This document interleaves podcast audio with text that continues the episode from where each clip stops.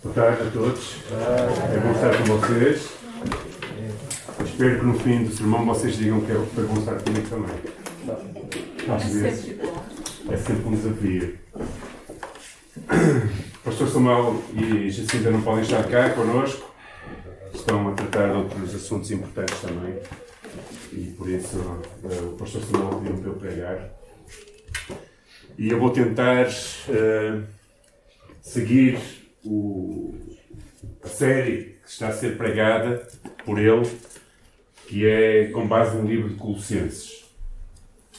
E na semana passada, o pastor Samuel teve a falar acerca de tudo o que Cristo trouxe para nós e o privilégio de nos ter feito ou de nos ter tornado seus filhos, filhos de Deus.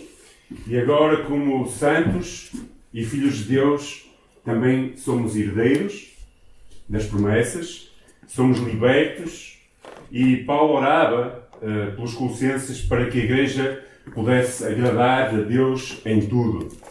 E ele terminou, para quem esteve cá a semana passada, com uma fábula, que foi a fábula da galinha e da águia.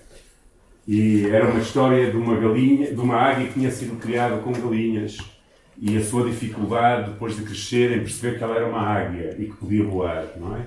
Então ela teve que se libertar para perceber quem ela era. Porque Paulo estava a rebater as mentiras do gnosticismo que naqueles dias estava a trazer à igreja e que nos nossos dias continua a trazer também. E uma delas era de que os nossos têm, têm a tendência e afirmam, uma das ideias é afirmar que tudo o que é material é essencialmente mau. Ou seja, tudo o que não é espírito, tudo o que não é espiritual é mau só aquilo que é espírito é que é bom. E eles estavam a tentar introduzir essa ideia dentro da igreja e Paulo estava a combater essa ideia escrevendo esta carta aos Colossenses. Assim sendo, Cristo, segundo essa linha de pensamento, não era Deus, era apenas um homem. Então eh, ele tinha uma série de poderes mas que eram tipo emanações, ou seja, momentâneos, não era a plenitude de Deus em Cristo Jesus. E Paulo está claramente a rebater essa ideia e por isso está a escrever esta carta e neste primeiro capítulo está a falar acerca disso. E ele, eh, nós, a semana passada tivemos a falar até ao versículo 15, eh, ou até ao versículo 14, e agora vamos falar do versículo 15 em diante. E diz assim a palavra de Deus, o qual é a imagem, falando acerca de Jesus, claro, o qual é a imagem de Deus invisível, o primogênito de toda a criação, porque nele foram criadas todas as coisas que há nos céus e na terra, visíveis e invisíveis, sejam tronos, sejam, sejam dominações, sejam principados, sejam potestades, tudo foi criado por ele e para ele. E Ele é antes de todas as coisas, e todas as coisas subsistem por Ele. E Ele é a cabeça do corpo da Igreja, é o princípio e o primogênito dentre os mortos, para que em tudo tenha a preeminência, porque foi do agrado do Pai que toda a plenitude nele habitasse. Colossenses capítulo 1, versículos 15 a 19. Vamos orar. Senhor, nesta tarde, diante da tua palavra, pedimos que possas falar-nos através dela e que me possas ajudar a comunicar a tua palavra e as ideias que tens colocado no nosso coração.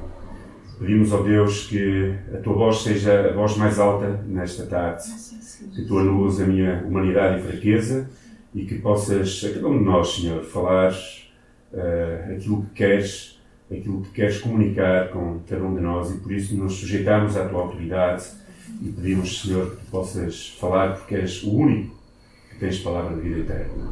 Por isso, Pai, glorifica-te através da tua palavra nos nossos corações e nas nossas vidas, em minha oração, no nome de Jesus Cristo. Amém. Então, nesta primeira parte que nós vamos ver, Cristo, uh, uh, Paulo está a dizer estas, estas palavras: Cristo é infinitamente superior na criação. Ou seja, não há nada que seja superior a Jesus Cristo em tudo o que foi criado e até da própria criação, ok? Porquê? Ele é a imagem do Deus invisível. E a ideia de ser imagem reporta-nos para a criação do homem, ou seja, o homem, diz a palavra de Deus logo lá no início, em Gênesis, foi criado à imagem e semelhança de Deus. Então, a ideia, esta ideia que Paulo está a falar de Jesus Cristo faz lembrar os próprios uh, colossenses de que o homem também ele foi criado à imagem de Deus. Ou seja, o que ele estava a querer dizer era que quem olhava para Cristo deveria entender também que essa era a imagem que ele deveria ter. Ou seja, a imagem que Cristo trouxe de Deus até nós era a imagem que o homem, no seu estado original, estava destinado a ter, que era ser a imagem de Deus. Sabemos que por causa do enredo do pecado, irrompeu e quebrou essa, essa imagem de Deus em nós, no ser humano, e então nunca mais o homem foi capaz de obter essa imagem como Deus a queria. E por isso aconteceu uma trágica desordem que não só afetou o ser humano, na sua imagem em relação a Deus, mas também toda a criação. Então, Paulo está a dizer que, por outras palavras, mais ou menos isto aos Colossenses: olhem para Jesus. Ele não só mostra que é a imagem do Deus invisível, mas também mostra aquilo que tu estavas destinado a ser, que era a imagem de Deus. Então, quando nós olhávamos para Cristo, quando eles olhavam para Cristo e quando nós olhamos agora para Cristo, nós percebemos que perdemos muito daquilo que nós estávamos destinados a ser por causa do pecado. Então, aqui está a humanidade olhando para Cristo tal e qual Deus a concebeu. Jesus era a perfeita manifestação de Deus e a perfeita manifestação do homem também, porque Jesus é, é o único, o único ser humano que foi 100% homem e 100% Deus. Ninguém mais conseguiu ser isso, não é? Só Jesus Cristo. Então, por esta ordem de ideias, Jesus representa perfeitamente a Deus e o manifesta aos homens com toda a perfeição, em forma que pode ser vista, conhecido e entendido. Jesus dizia estas palavras em João capítulo 14, versículo 9: Quem me vê a mim, vê o Pai. Vocês imaginam se não tivesse os nossos pais originais, Adão e Eva, caído no pecado? Como é que nós seríamos na nossa criação original? Jesus era isso mesmo.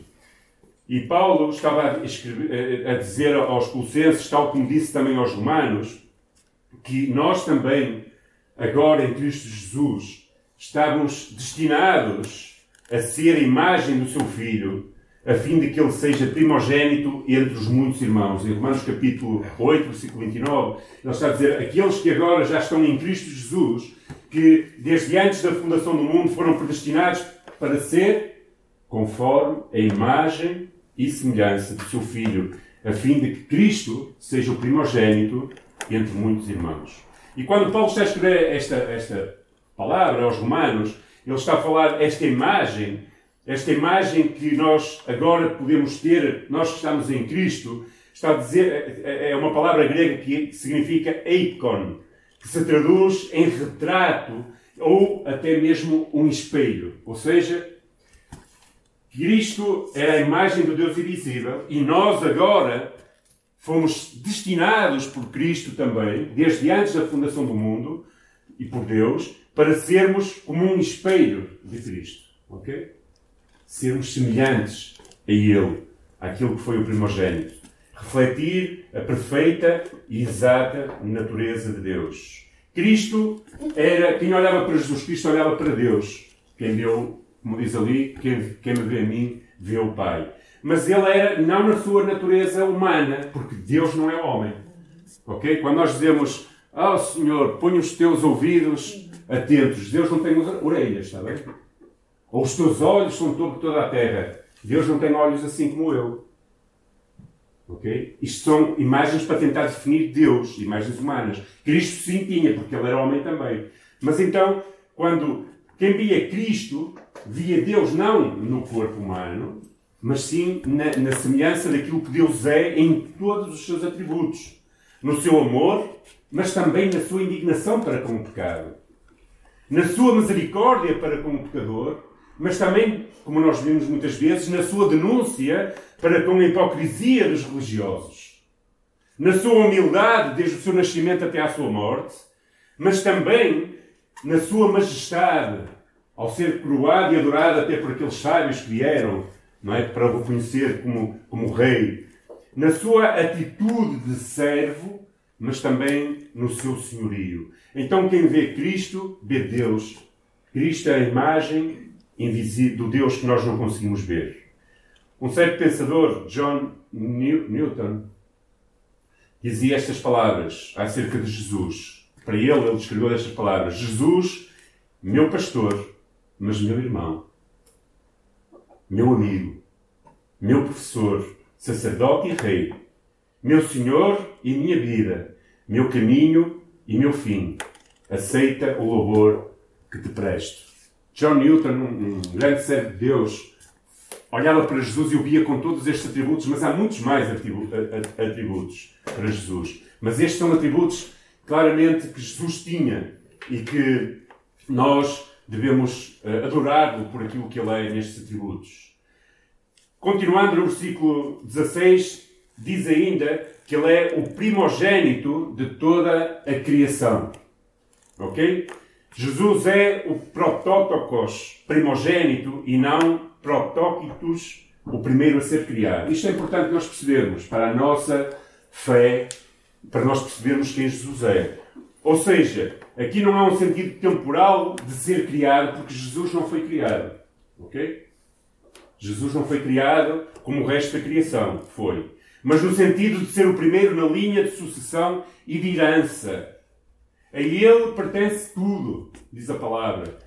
E ele herda tudo do Pai. E no pensamento hebraico, esta palavra de primogênito, protótocos, tem uma conotação, um significado, ou seja, temporário, não só de, de, de, ser o primogênito, mas da existência de sempre de Jesus.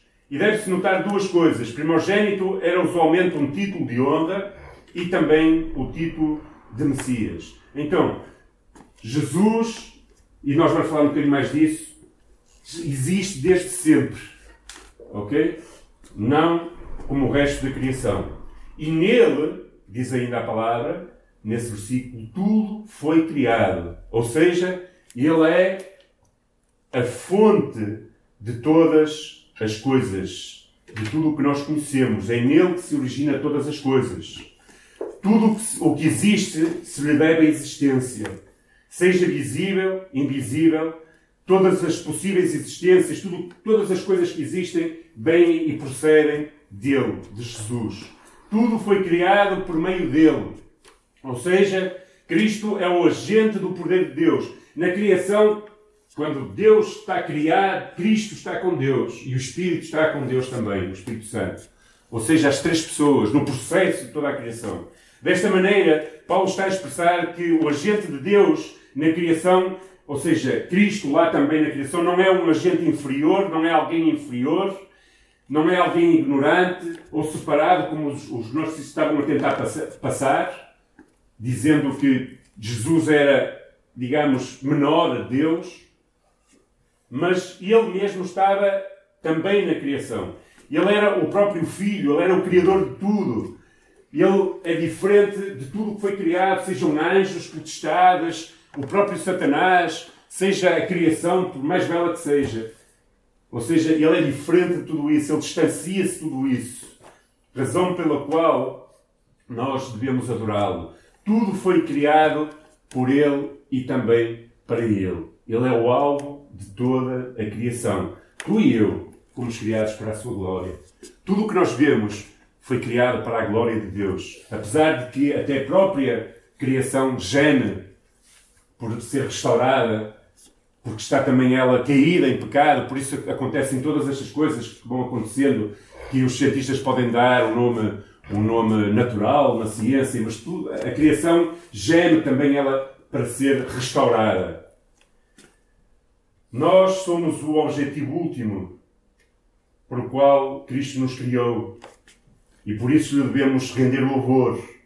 Então, assim sendo, Cristo não é apenas agente de criação, mas ele é também a meta e o fim da mesma. Quer dizer, a criação foi criada para ser dele e para lhe render toda a honra e toda a glória. Por isso, o ser humano, quando vive longe de Deus, que não lhe dá a honra e a glória que merece, está a falhar totalmente o propósito para o qual ele existe, que é render glória a Jesus Cristo. A criação foi criada pelo Filho e não foi criada para o Filho apenas, mas foi criada também por ele. Myers dizia isto: Cristo é o fim, pois Cristo foi o começo. Cristo foi o começo, pois o fim é Cristo. Ou seja, tudo existe por Ele e para Ele. Jesus, quando falava con, con, conosco em Mateus 22, 37, dizia: Amarás o Senhor teu Deus de todo o teu coração, de toda a tua alma e de todo o teu pensamento ou entendimento, em algumas expressões. É para isto que nós somos criados, para amar o Senhor com todo o nosso ser, alma. Há quem ponha aí café, não é? Coração, alma, força e entendimento. Quando tu começares a pensar como é que Cristo quer que tu o adores e o ames, lembra? Café. Eu não sei se vocês gostam de café, eu gosto muito de café. Então, café, coração, A, alma, F, força, E, entendimento. Com tudo aquilo que eu sou. Nele tudo subsiste. Isto significa não só isso que está aí Barclay a dizer, mas significa que a pré-existência de Cristo é a coesão de todas as coisas. Um dos grandes enigmas da ciência é como é que o universo se mantém unido. Mas antes de todas as coisas, Jesus Cristo já existia. Isto significa que ele que estava no começo, sendo agente de criação, estava no fim, está no fim, sendo a meta, está entre o começo e o fim e durante todo o tempo que conhecemos. Ou seja, Cristo está presente em todos os tempos. Sempre. Do princípio até ao fim. Significa isso mesmo que está escrito. Cristo presente em todo o tempo da história humana. Quando nós abrimos a Bíblia para ler de Gênesis a Apocalipse, Cristo está presente no hoje, de todo o tempo. Sempre. É intemporal. Como é que é a relação de Cristo com a Igreja? Versículo 18.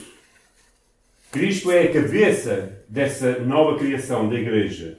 Ou seja, a cabeça do corpo que é a Igreja, nós somos o corpo de Cristo. Paulo está a ensinar acerca disso. E está a dizer que o governo da Igreja é Jesus Cristo. É aquele de quem vem a orientação, de quem vem todas as forças para a Igreja avançar. Ou seja, o pensamento, o pensamento e a ação da Igreja não está apenas sobre a orientação de um pastor ou de um grupo de liderança, mas esse grupo de liderança tem que estar sobre a orientação do próprio Cristo. É Ele quem orienta e tem que orientar o pensamento da Igreja. É Ele quem está sobre o governo da Igreja. É Ele quem guia e direciona a Igreja, porque a Igreja é Jesus Cristo. É o corpo de Cristo e Ele como cabeça. Se nós pensarmos nisto humanamente, se eu quiser mexer este braço, Porquê é que eu mexo? Porque a minha cabeça dá ordem. Porquê é que eu falo? Porque a minha cabeça dá ordem. A mente e o cérebro fazem mover. Quando eles mandam, quando dá ordem ao meu corpo, o meu corpo se move. Sem cabeça, eu estaria morto, não é? Quando as pessoas pedem o controle por alguma doença, não é? como algumas como o Alzheimer ou outras doenças do género, não é? o Parkinson, começam a pedir o controle do corpo. Então começa, quando não é? tremer e, e, e, e involuntariamente. Então, a cabeça é que controla o nosso corpo humano. Da mesma forma se aplica à Igreja. A ideia de que Jesus Cristo, como cabeça, é aquele que governa a própria Igreja. E aqui se combinam dois pensamentos.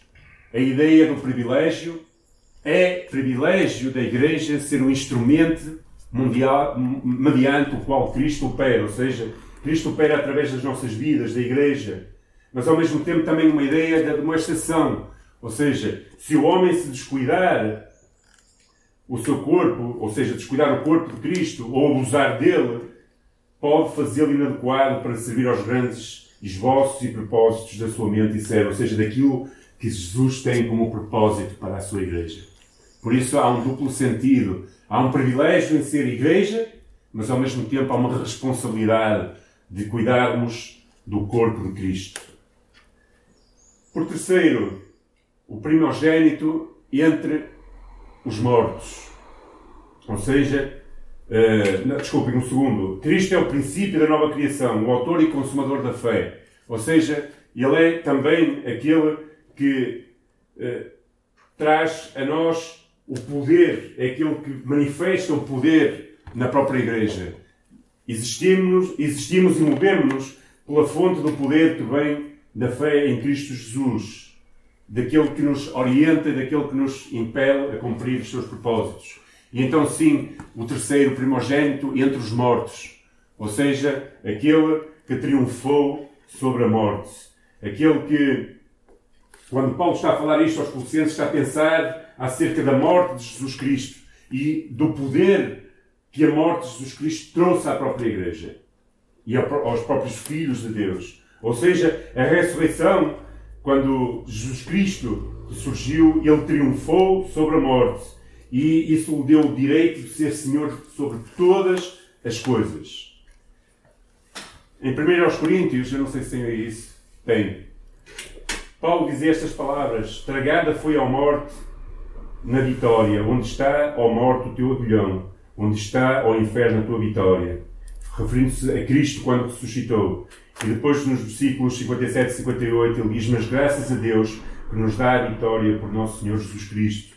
Portanto, meus amados irmãos, ser firmes e constantes, sempre abundantes na obra do Senhor, sabendo que o vosso trabalho não é em vão no Senhor. Ou seja, a morte, o primogênito na morte, deu a vitória sobre a morte e nos capacitou para cumprirmos a obra de Deus. Por isso, sejamos constantes e abundantes na direção daquilo que Jesus Cristo nos leva a fazer, sendo cabeça da Igreja.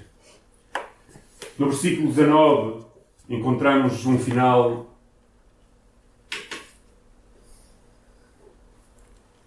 grande, dizendo: Aprove a Deus, falando acerca de Jesus Cristo, ou seja, deleitou-se Deus, considerou Deus habitar, morar, ou seja, não é, é, é, é algo permanente, habitar em algum lugar não é? O versículo 19 diz: Porque foi da vontade de Deus que nele habitasse toda a plenitude. Ou seja, a vontade de Deus foi habitar em Jesus Cristo toda a plenitude. Ele se leitou e habitar não é. Eu, quando vou a algum lugar, não vou habitar lá, vou só visitar, não é? Podemos ir a um país longe, se não for a nossa casa, nós vamos estar temporariamente em algum lugar. Mas Deus habitava em Jesus Cristo, ou seja, tudo o que era Deus habitava em Jesus Cristo. Toda a plenitude, diz o versículo, a totalidade de poderes, a totalidade de atributos divinos habitavam em Jesus. Por isso ele conseguia perceber o que as pessoas pensavam sem que elas falassem. É? Por isso ele conseguia uh, manipular ou de alguma forma mover com poder as tempestades, levantar mortos, curar cegos, fazer toda, toda a classe de milagres, porque ele tinha todo o poder, toda a plenitude de Deus nele. Ele tinha tudo aquilo que Deus era na pessoa de Jesus Cristo. Ok? Quando uh, está a falar este termo que está a dizer de plenitude, está a falar da totalidade, ou seja, Jesus não simplesmente Jesus não simplesmente uh, era um esboço ou um resumo de Deus, mas era mais do que um retrato inanimado de Deus. Nele nada ficava, ficava excluído. Ele era a relação plena e final de Deus, em tal medida que não é necessário adicionar nada mais. Nele estava toda a plenitude de Deus e quem via Jesus Cristo via Deus. Continuando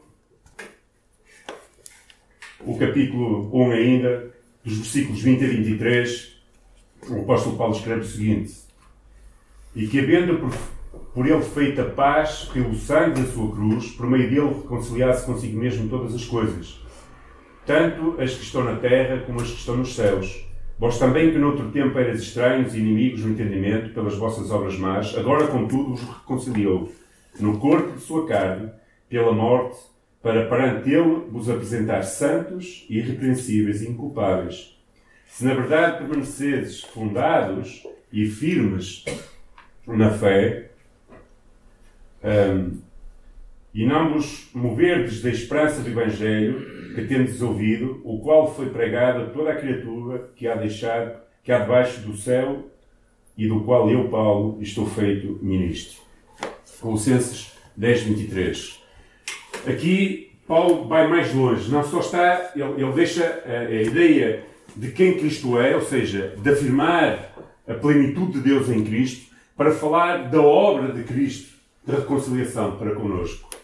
Ou seja, daquilo que Cristo fez. E Paulo está a dizer que Cristo reconciliou todas as coisas.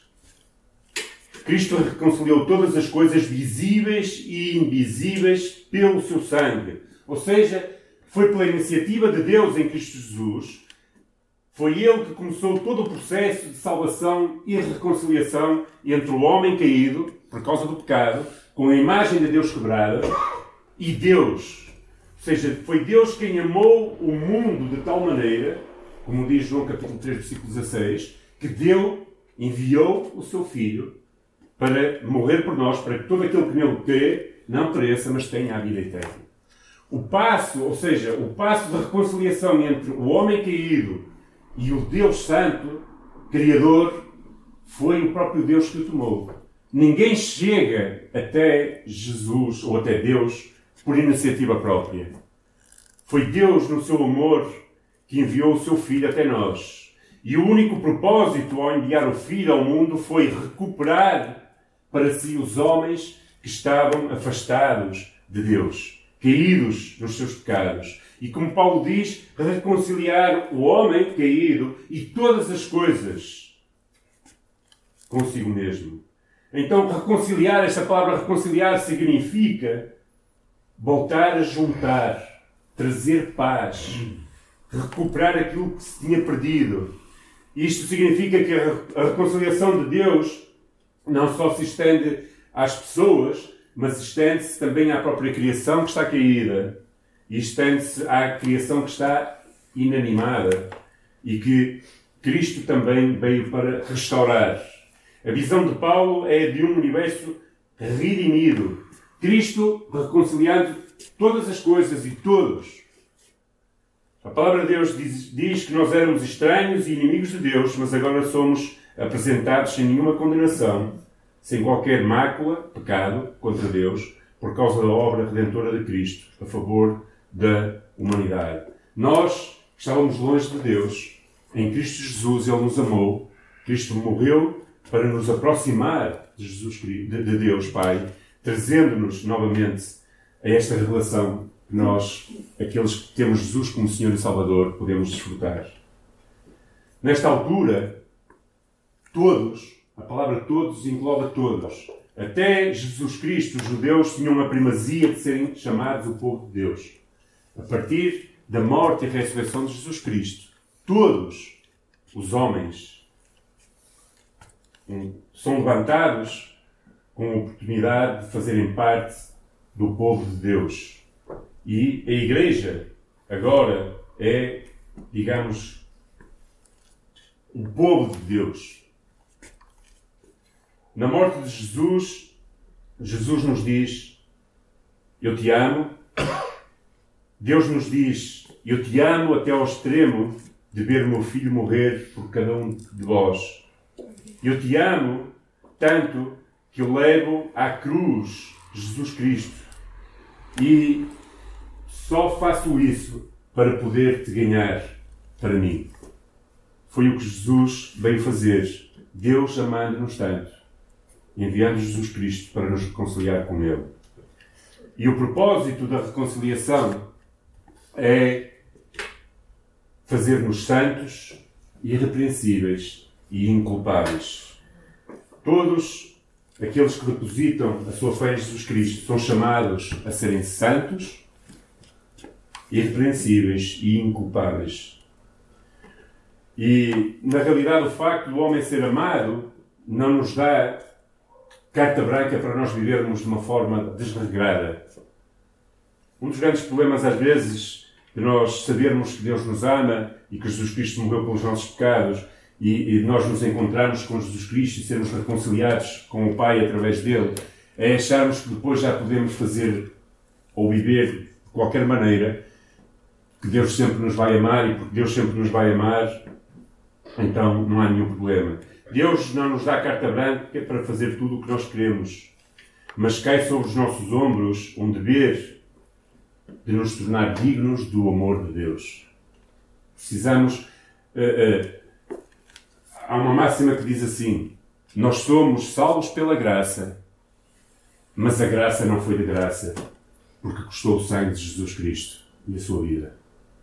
Por isso, quando nós olhamos para Deus e para o que Cristo fez por nós, nós sabemos que não éramos dignos e fomos salvos pela graça de Deus. Mas essa graça custou muito, custou a vida de Jesus Cristo. Então, esse é o propósito, fazer-nos santos, irrepreensíveis e inculpados. Então, em certo sentido, o amor de Deus facilita as coisas porque nos tira o medo a Deus. Eu, antes de ser cristão, uh, bom, eu era católico, de alguma forma era cristão, mas a minha imagem de Deus, antes de ter um encontro com Jesus Cristo e perceber verdadeiramente quem Jesus Cristo era, era de medo de Deus. Eu tinha medo, não é? Porque eu ia para o inferno e se eu fizesse qualquer coisa, Deus ia me castigar e tudo mais. Então eu vivia com esse pavor. Não, eu não tenho mais esse pavor. Eu sei que me facilita as coisas, me tira o medo a Deus. Já não sou mais criminoso, que estou num banco dos réus, cuja única certeza é de ser condenado. Mas, em outro sentido, faz com que as coisas sejam de uma dificuldade que beira o impossível e até angustiante, porque coloca sobre os nossos ombros a obrigação última de buscarmos ser dignos do amor de Deus, sem culpa, sem medo, sem lei, só por amor. Ok? É quase como o amado que ama a sua amada. Ama tanto, tanto, tanto, que não quer fazê-la sofrer por coisa alguma. Ou amada ou amado. Na relação homem-mulher. Pois é a mesma coisa com Deus. Amamos tanto Deus que procuramos viver em lealdade, em fidelidade, de forma que o agrade. Para terminarmos, o privilégio da tarefa do apóstolo, dos versículos 24 ao capítulo 2, versículo 3. Paulo dizia: Regozijo-me agora no que padeço por vós, e na minha carne cumpro o resto das aflições de Cristo pelo seu corpo, que é a Igreja, da qual eu sou feito ministro segundo a dispensação de Deus que me foi concebida para convosco, para cumprir a palavra de Deus. O mistério que esteve oculto desde, desde todos os séculos e em todas as gerações, e que agora foi manifesto aos seus santos, aos quais Deus quis fazer conhecer quais são as riquezas da glória deste mistério, e entre os gentios que é Cristo em vós, esperança da glória, a quem anunciamos, admoestando a todo homem ensinando a todo homem em toda a sabedoria, para que apresentemos todo homem perfeito a Jesus Cristo. E para isto também trabalho, combatendo segundo a sua eficácia que opera em mim poderosamente, porque quero que saibais quais são, que saibais quão grandes combate, quando grande combate tenho por vós e pelos que estão em Laodiceia, e por quantos não viram o meu rosto em carne para que os seus corações sejam consolados e estejam unidos em amor e enriquecidos na plenitude da inteligência para conhecimento do mistério de Deus e Pai e de Cristo, a quem estão escondidos todos os tesouros da sabedoria e da ciência. Paulo está a terminar esta, esta, esta parte falando acerca do, do seu amor, da sua tarefa, daquilo que ele fazia, a tarefa do apóstolo na proclamação da redenção ou seja, a tarefa, o trabalho que ele fazia ao proclamar esta redenção de Cristo, ao proclamar esta, esta, estas boas novas daquilo que Deus em Cristo Jesus tinha feito em nosso favor. E Paulo disponibilizava-se, fala ele, a sofrer pela causa do Evangelho. ou seja, o amor que ele tinha ao seu ministério e à igreja, ele não se importava de sofrer. Ele padecia, ele dizia: Eu padeço por vós. Eu me esforço e padeço por vós, para que a minha carne, na minha carne, possa cumprir o resto das aflições que havia em Cristo Jesus. Ele estava disponível a sofrer pela causa do Evangelho. Não sofrer para ser salvo, mas sofrer porque somos salvos pela causa do Evangelho. Ele não sofria para ser salvo, mas sofria por ser salvo por amor ao Evangelho. E a pergunta é: tu e eu, até que ponto estamos dispostos a sofrer por amor ao Evangelho, por amor a Jesus Cristo?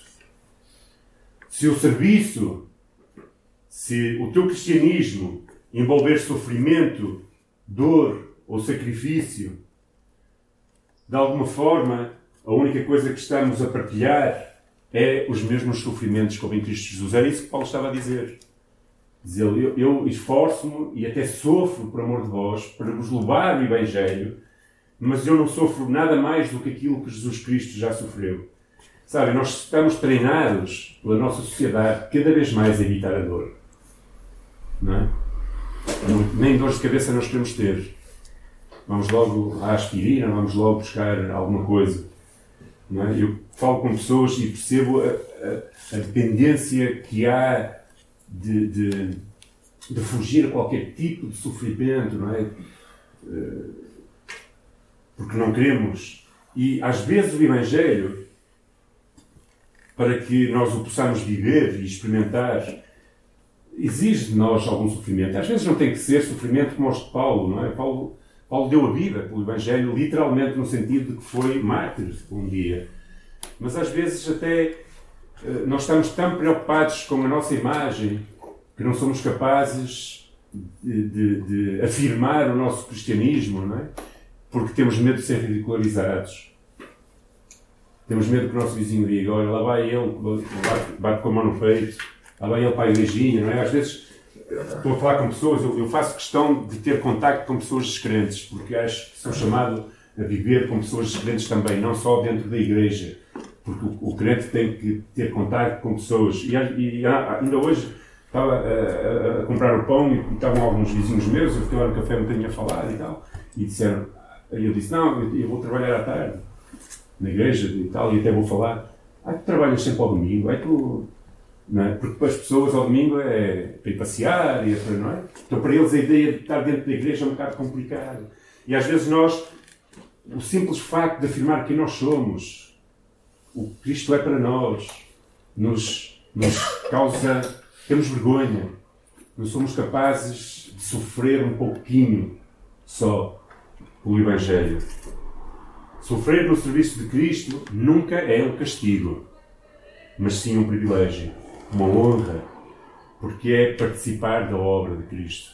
Ou seja, se às vezes formos eh, eh, eh, tipo, ah, lá vai o beato a beata, não te importes. É por amor a Cristo que o fazemos. Por causa do corpo de Cristo, Paulo se dispunha a sofrer por ele. E nós precisamos também de sofrer.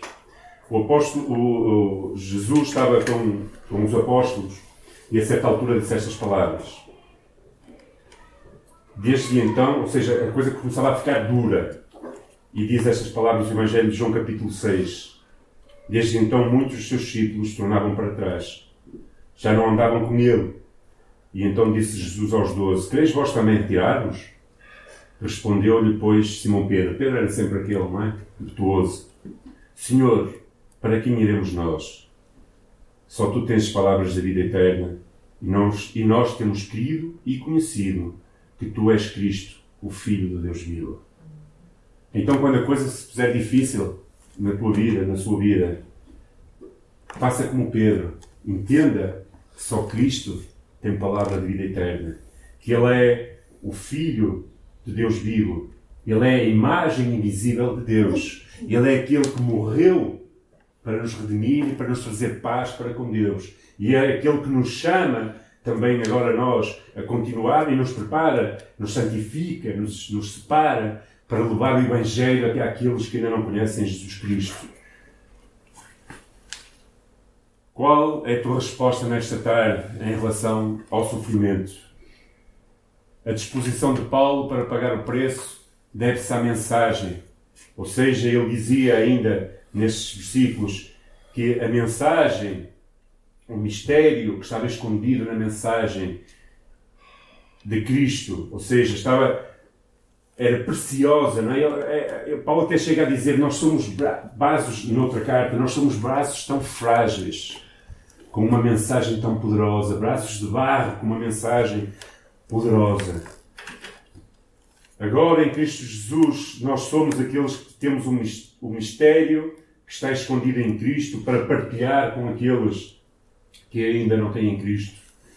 Paulo escrevia esta carta e dizia e esperava que eles pudessem se relacionar também em amor entre os gentios. Ele queria que eles se relacionassem uns com os outros em amor, para que pudessem perceber aquilo que havia de Deus para aqueles que estavam ainda perdidos. Nós somos hoje o povo de Deus. Somos coerdeiros em Cristo Jesus e participantes das promessas de Cristo através do Evangelho.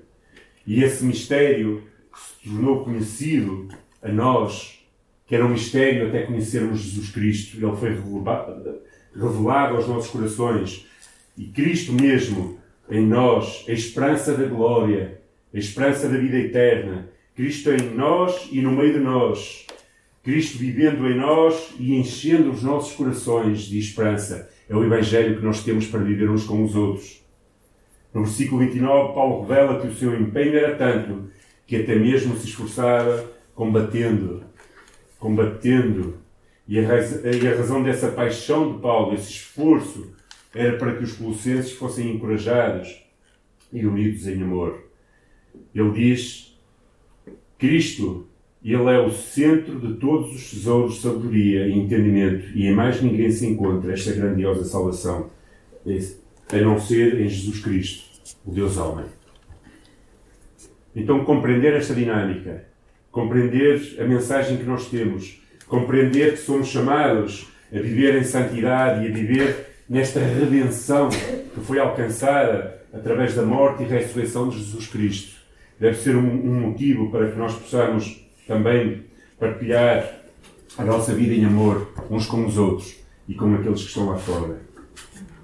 Tudo isto vem pela obra de Jesus Cristo, por quem Ele é e por que Ele fez e por aquilo que agora Ele nos chama também a fazer. Por isso, meus queridos irmãos, vivamos esta fé que temos em Jesus Cristo, partilhando este precioso tesouro deste mistério de fé que é Cristo, aquele que traz esperança à humanidade e àqueles que estão perdidos. Amém? Amém. Que possamos resgatar a imagem do Deus invisível para as nossas vidas a cada dia, partilhando com aqueles que ainda estão em trevas. Oremos. Senhor, nesta noite eu te peço que tu nos ajudes, Pai, a viver um, um Evangelho verdadeiro. O Evangelho, Senhor, não apenas intelectual na nossa mente, mas a experimentá-lo a viver a cada dia. Não permitas, Senhor, que tenhamos vergonha de Cristo, que tenhamos vergonha de quem nós somos em Cristo, que tenhamos, Senhor, de maneira alguma vergonha de anunciar com as nossas vidas e o nosso viver aquele que morreu por nós e ressuscitou, que venceu a morte e que nos faz ser também agora, Senhor, herdeiros dessa vitória, Senhor. Abençoa a tua igreja, Senhor. Nós sabemos quem tu és Sabemos, Senhor Jesus, que Tu és Deus, o Criador de todas as coisas. E sabemos que, mesmo sendo Deus, Tu viestes até nós para morrer por nós. Tu preferiste, Jesus, morrer por nós do que ter-nos perdidos para toda a eternidade. Senhor, Tu deste a Tua vida para que nós possamos ser Teus e por isso, Senhor, agora nós queremos viver para Ti. E temos este tesouro, Senhor, esta mensagem, por isso ajuda-nos a levá-la até aqueles que estão perdidos, Senhor. A minha oração. Faz-nos fiéis, ajuda-nos a ser leais e fiéis ao teu chamado. No nome de Jesus Cristo. Amém. Amém. Deus abençoe.